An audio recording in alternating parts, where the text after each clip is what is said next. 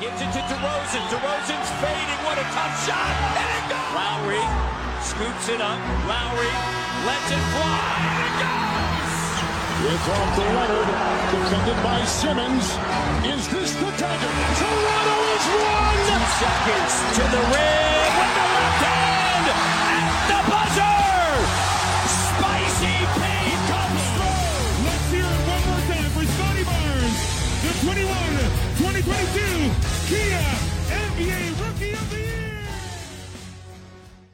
吹响北境的集结号，一同守护北境的荣耀。欢迎来到北境之王猛龙球迷电台，我是台长杰克。我是副台长保罗。We the North is our battle cry, and this, this is our shield. Hello，各位猛龙电台的听众朋友们和龙迷们，大家好。那一转眼呢，又是两周过去了。那本期节目呢，依然是由我副台长保罗给大家送上啊。那在我们正式开始之前呢，我也先要先祝贺一下咱们的台长杰哥同志啊，在不久之前成功升级当爹，喜得小棉袄，实在是可喜可贺呀。那在这里呢，我也想向杰哥高唱一句：“你快回来！”我需要他速速前来救驾，因为这个说单口相声可真是太不容易了。那在此啊，也真的是要向各位说单口的主播前辈们致以崇高的敬意啊！好的，那我们言归正传，在本期节目中呢，我们会回顾一下多伦多猛龙队在第五、第六周这两周，也就是十一月的后半段这段时间的表现啊。那同时呢，我们也会挑几位球员重点点评一下。那因为正好呢，十一月的月底，在这个十一月月底和十二月月初的这个时间节点呢，差不多是呃 NBA 进行了四分之一的赛程。那猛龙呢也是打了二十一场比赛，所以我们也会在这里做一个简单的小结啊，评估一下、分析一下球队的表现。好的。那在第五、第六周这两周的时间里呢，也就是十一月的这后半段，从十一月十六号到十一月三十号的啊这十四天里，我们一共打了六场比赛。那从赛程的密度来说，呃，比赛的密度上来说呢，其实还好，呃，每场比赛之间的间隔也挺长的，也给球员们有挺多、有足够的这个休息时间。那么本段的战绩呢，依然是百分之五十三胜三负，啊，我们的总战绩呢也来到了十一胜十负。那这六场比赛呢，分别是第一场，也就是十一月十六日，在主场战胜了迈阿密热火；第二场是在呃亚特兰大老鹰的客场，以两分之差惜败给对手；第三场呢是。回到了主场，呃，输给了布鲁克林篮网队。那第四场和第五场呢，我们是坐镇主场，分别战胜了达拉斯独行侠队和克利夫兰骑士队。那在最后一场，也就是昨天刚刚结束的这场比赛中呢，我们是惨败给了这个新奥尔良鹈鹕队。总的来说呢，猛龙是在大面积的伤病中啊艰难的前行，状态呢也是大起大落。那接下来呢，我们就一场一场比赛简单来过一下。那在 G 十六中呢，我们是以一场典型的猛龙式的胜利啊，以一百一十二比一百零四拿下了迈阿密热火队，终结了他们的三连胜。那本场范乔丹是从生病之中康复过来，火线复出，呃，也是打出了二十三分、八个助攻的优秀数据。那 O.G. 阿努诺比呢是继续他的强势表现啊，砍下了赛季的新高的三十二分，十八投十三中以及十个篮板。那为什么说本场比赛是典型的猛龙式胜利呢？我们可以看看下面几个数据啊，在总篮板方面呢，猛龙是以四十二比二十三碾压式的，嗯，占有优势。特别是在这个进攻篮板上是十四十六比四，遥遥领先。那同时在二次进攻方面呢，也是二十六比五，可以说是活活的把对手给抢死了啊。另外呢，热火全场比赛出现了二十三次失误，猛龙利用热火的失误呢，一共得到了二十九分。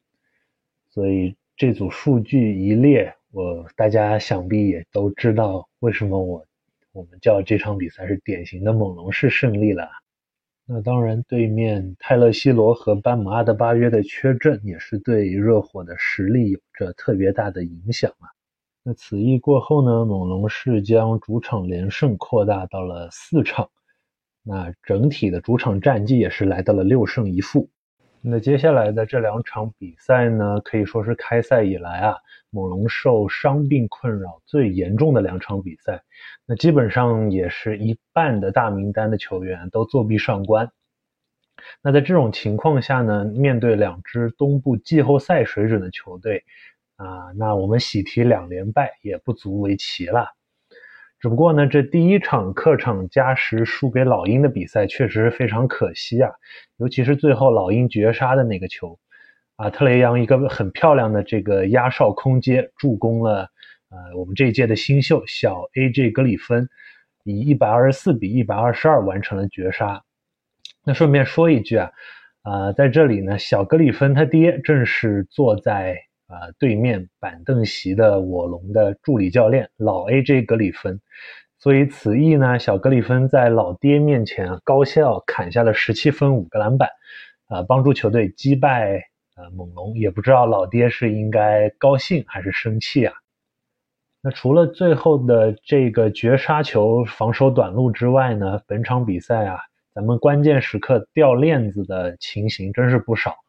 那我们在。比赛结束之前两分三十六秒，还是一百零八比一百零一领先的。结果后来老鹰打了个十比零的小高潮，呃，最后时刻反超比分一百一十一比一百零九，啊，然后我们本来是有机会在常规时间结束比赛的，结果最后时刻巴恩斯同志两个难度都不算太大的上篮和补篮啊都没能命中，没能终结对手。那比赛呢也进入了加时，最后输掉了比赛。那虽然最后结果并不如人意啊，但是球队呢在缺兵少将的情况下的发挥还是可圈可点的啊。那巴恩斯也拿到了赛季新高的二十八分、十一个篮板和九个助攻的准三双数据。那 OG 阿努诺比呢也拿下二十七分。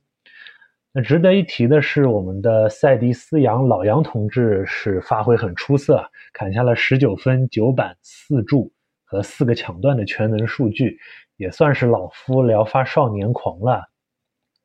那如果说之前那场比赛猛龙是在缺兵少将的情况下表现还算可圈可点呢？那接下来这场输给篮网的比赛就真没什么好说的了，首发阵容基本上只剩下 OG 一个了，所以也就是 OG 带着猛龙三队，啊，也就是发展联盟球队吧，也在跟对手打，所以最后一九十八比一百一十二不敌对手，也在意料之中啊。那当时比赛呢，还有一个看点啊，就是。在在当时这个状态火热的渡边雄太小哥啊，第一次回到了猛龙主场。那多说两句啊，渡边小哥虽然在猛龙只待了两年，但是凭借他在场上的这股冲劲啊和能量，那当然还有颜值啊，所以吸粉能力是十分的爆表。无论是在国内还是国外的球迷当中啊，都有超高的人气啊。包括虎扑经常这个出一些渡边家书的帖子，还有他的这个 NBA 历程的励志帖子，经常能顶上头条啊。那作为一名落选秀呢，也是而且也是这个联盟唯一的纯种亚裔球员啊，他能凭借自身的努力，在这个竞争激烈的 NBA 舞台站稳脚跟，甚至能进入轮换阵容，那是相当不容易的。所以，如果那场渡边小哥上场的话，我相信迎接他的肯定是震耳欲聋的欢呼声啊！那只可惜呢，那场比赛他也是因伤缺阵。那本赛季渡边小哥呢是在篮网打出了超神表现啊，是以百分之六十一的投篮命中率和百分之五十七的三分球命中率，场均拿下八点一分，这个惊人的效率，呃，可以说是冠绝全联盟啊。虽然这个样本容量比较小啊，但是相比于去年在猛龙的时候坐冷板凳，那是完全换了一个球员，所以也不知道咱们龙管龙管能看到这个表现，会不会有一丝后悔呢？那在经历了缺兵少将的两连败之后呢，猛龙的状态又有所回暖，那是主场战胜了独行侠和骑士两支东部的劲敌啊。那这两场比赛呢，都有一个共同的特点，那就是球队整体的防守终于再现了。那在第一场一百零五比一百战胜独行侠的比赛中呢，OG 和范乔丹是呃纷纷贡献了二十六分。也是止住了我们对这个独行侠的四连败啊。那那场比赛，克里斯布歇的表现也十分抢眼啊，他也是拿下了赛季新高的二十二分，加上十三个篮板。那面对东契奇呢，猛龙也是延续了之前的防守策略啊，也就是疯狂的上线包夹啊，根本不让你有什么运球单打的机会啊，啊，有本事你就凭角色球员来投死我。那最后也是成功的把东契奇限制在了这个赛季新低的十五次出手和二十四分。那在下一场对阵骑士的比赛当中呢，我们广大龙迷可算是迎来了一个天大的好消息啊，那就是就呃球队的头牌西亚卡姆在腹股沟拉伤缺阵十场比赛之后，终于复出了。那说实话呢，还算是幸运。其实我以为要等更长时间的。那在西卡缺阵的这段时间里呢，猛龙是取得了五胜五负，百分之五十的战绩啊，并且对手的实力都不弱，基本没有什么鱼腩球队，所以我觉得啊，已经是相当不容易了。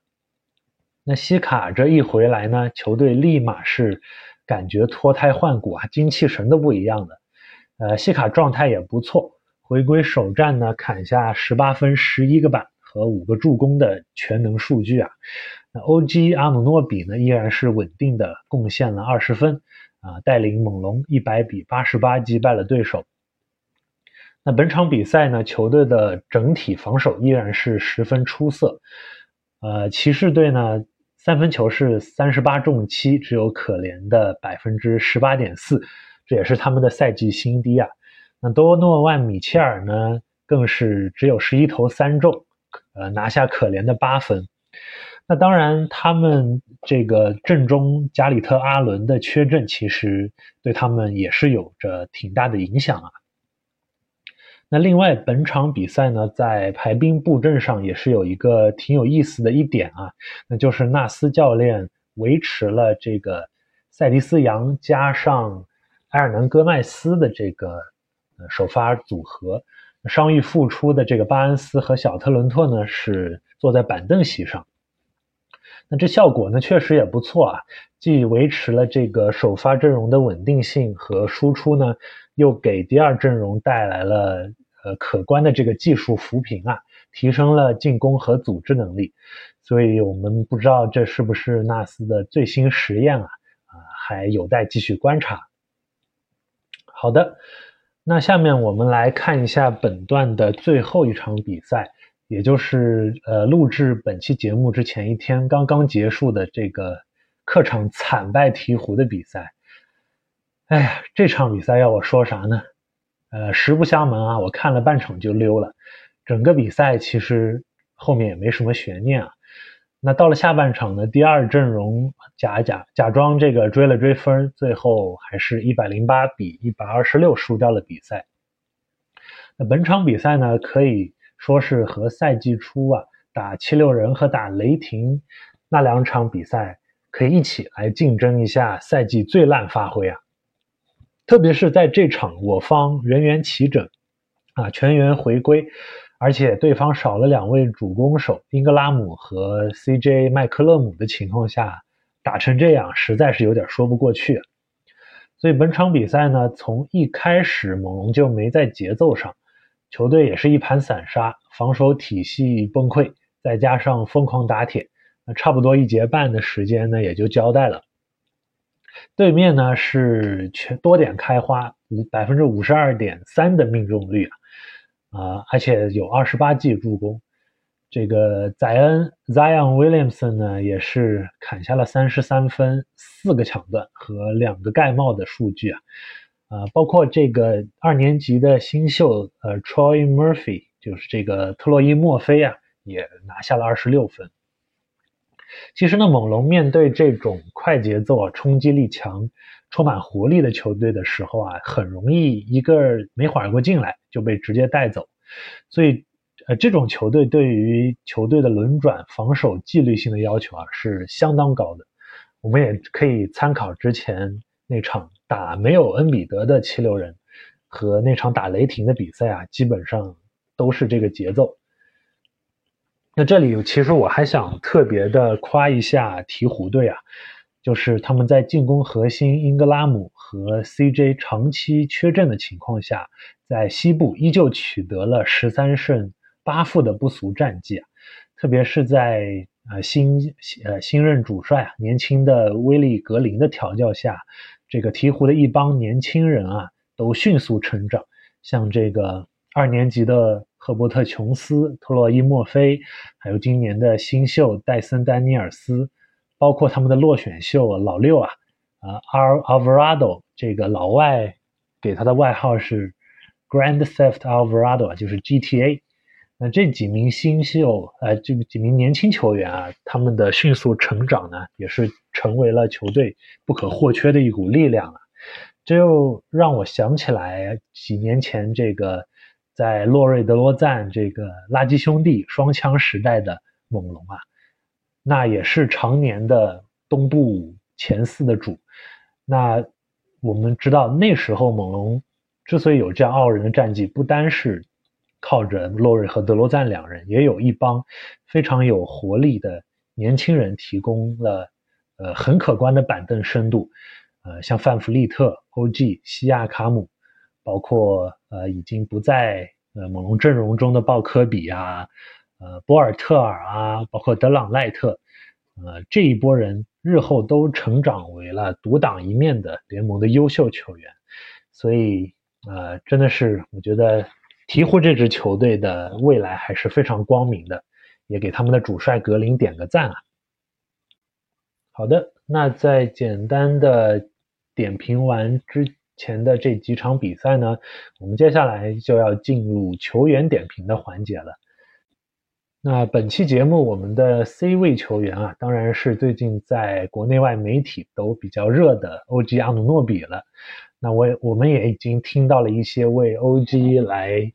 竞争啊，DPOY 就是年度防守球员造势的文章和报道啊。那作为一支中国和包括美国媒体都不太关注的球队来说，那 OG 最近的热度那可以说是非常可观了啊。作为猛龙队内唯一全勤的球员呢，OG 本赛季场均是可以贡献十八点七分、二点三个抢断和一个盖帽啊。那他是猛龙在遭遇大面积伤病时候的下线保障啊，也是场上攻防两端最稳的一环之一。在每场呢，他都面临着盯防对面头号球星的任务，并且在进攻端也能啊挑起重任啊，稳定的输出，甚至在有些比赛中要挑起大梁，这确实是很不简单的一件事情啊。那有媒体列出了 OG 在近五场比赛中。这个防守对方当家球星时候的数据啊，在十一月十七号对阵热火的吉米巴特勒的比赛中呢，巴特勒是四中一，两个失误。啊，二十四号对阵篮网的比赛中呢，杜兰特是六中二，四记失误。呃，十一月二十七号对阵独行侠，东契奇是十二中五，两次失误。十一月二十九号对阵骑士，米切尔是七中二，投篮命中率百分之二十八点六。那可以说，OG 从开赛以来啊，就一直展现出了持续给我打脸的状态啊。那我之前在这个新赛季开始之前，呃，也说过，他可能是不是老老实实的做个三 D 球员比较好啊？甚至休赛期，我觉得 OG 和特伦特如果真出一个的话，我可能会选 OG，因为我觉得猛龙在锋线上的位置，呃，有点太重叠了。那但是到现在，呃，比赛打到现在，我才发现啊，他是和他和西卡是猛龙阵中最不可或缺的两位球员啊。那上上集上期节目呢，我也说到这个，呃，OG 的表现让我想起了巅峰时期的阿泰斯特，呃，特别是在步行者时期啊。那猛龙的著名记者 Eric Corin 呢，正好在这两天的文章中也提到了这个观点，所以真是英雄所见略同啊。只不过 OG 的性格跟阿泰是完全相反的，虽然在这个体格和球风上。呃，特别的相近啊。欧基其实他是中产阶级的这个知识分子家庭出身啊，他爸也是呃这美国的大学教授，所以谈吐都很随和。呃，如果你听过他采访的话，说话其实也是文绉绉的，和他这个凶猛的球风的反差是极其大的。那在谈到 OG 今年的进步的时候呢？西卡在采访时，他接受采访的时候也说了，那他最大的一个改变呢，其实就是自信心的增长啊，特别是在防守端，可能他自己也意识到啊，以他这种顶级侧翼的身体条件啊，覆盖一号位到四号位基本是毫无压力的。这一点呢，其实在他还没有进联盟的时候，呃，各大的球探报告也已经。呃，写出来已经看出来这一点啊，特别是我记得新秀赛季有一场，他单防巅峰火箭哈登的那场比赛，记忆犹新，好几个回合都把哈登防死了。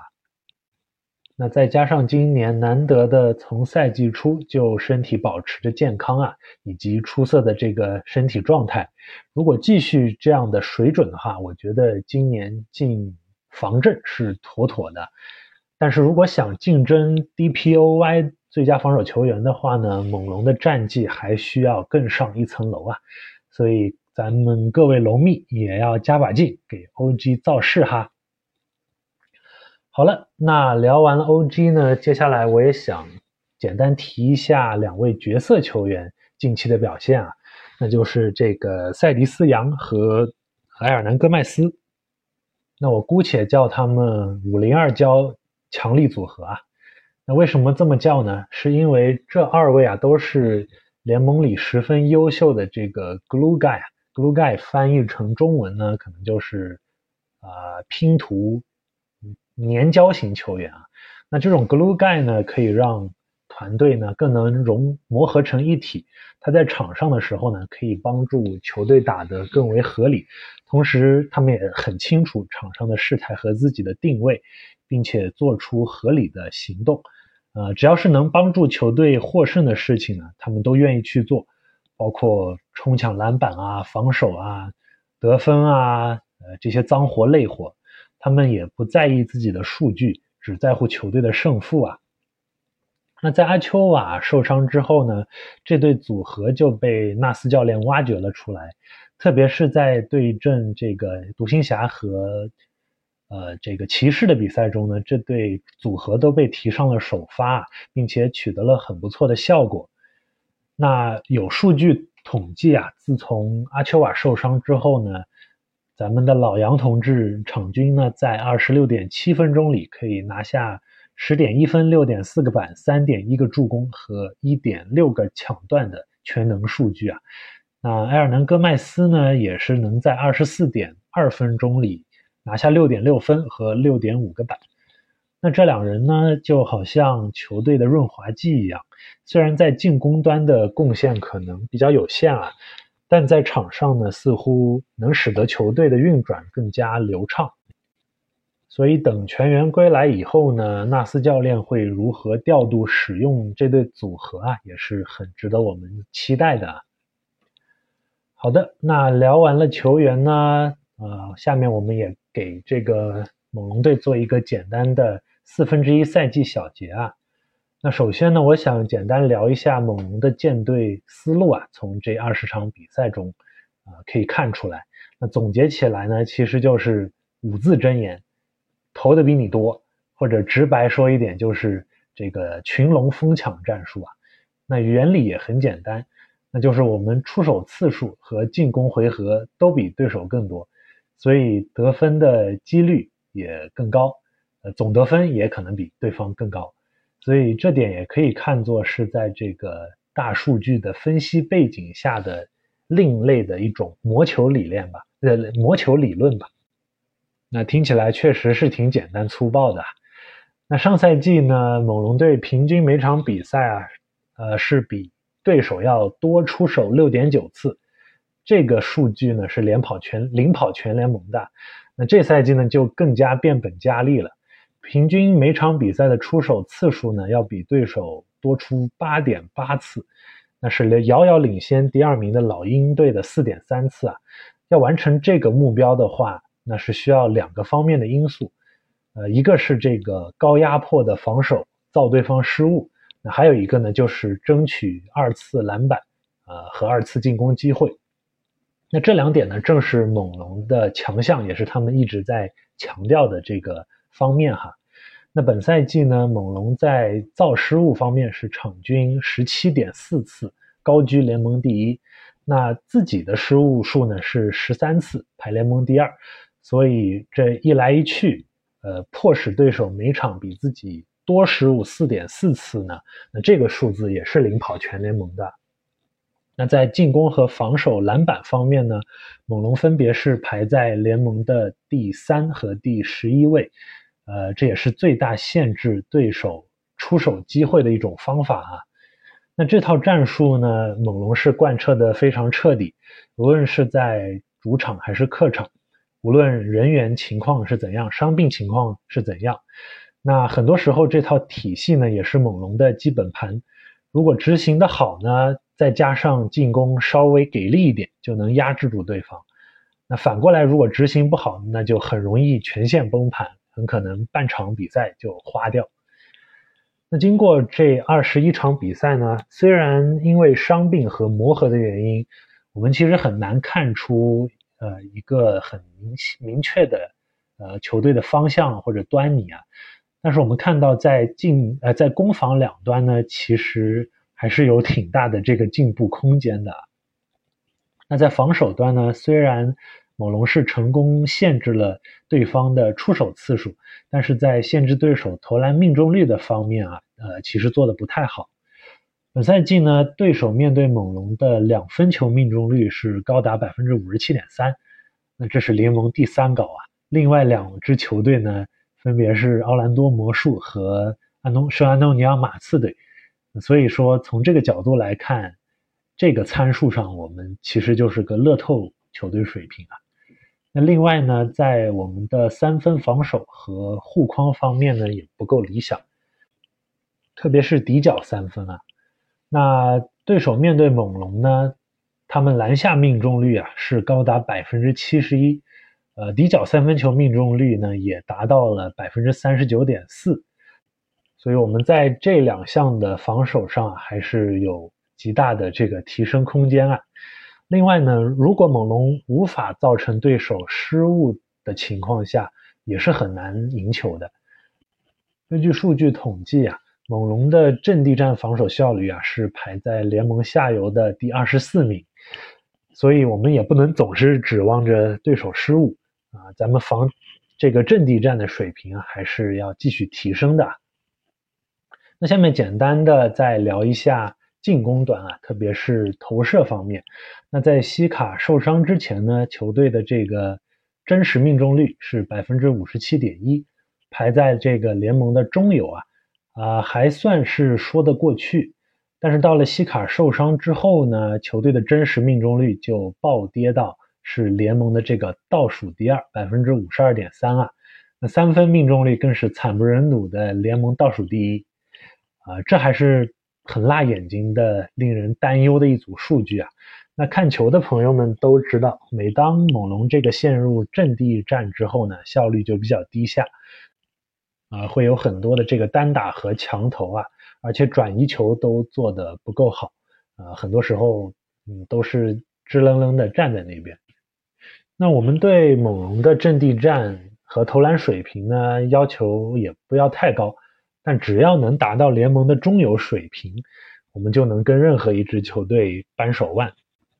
那我们总结一下呢，呃，猛龙其实确实是在实验一套或者是践行一套比较冒险激进的这个篮球体系啊，啊，高压迫，啊，高这个节奏，快速的攻防转换，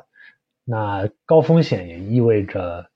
高回报，或者反过来，高回报也意味着高风险，所以很多时候我们看到猛龙的比赛呢，都是大起大落，球队的这个稳定性呢，也呃很令人捉摸不透，所以呃我们也是拭目以待吧，看看呃在接下来的时间中啊是否能够把这套体系磨合的更加成熟。好了，那我们今天这期节目就到这里啦。也欢迎大家在评论区跟我们留言互动，或者是扫码加入我们的龙蜜微信群。我们下期节目再见啦，拜拜。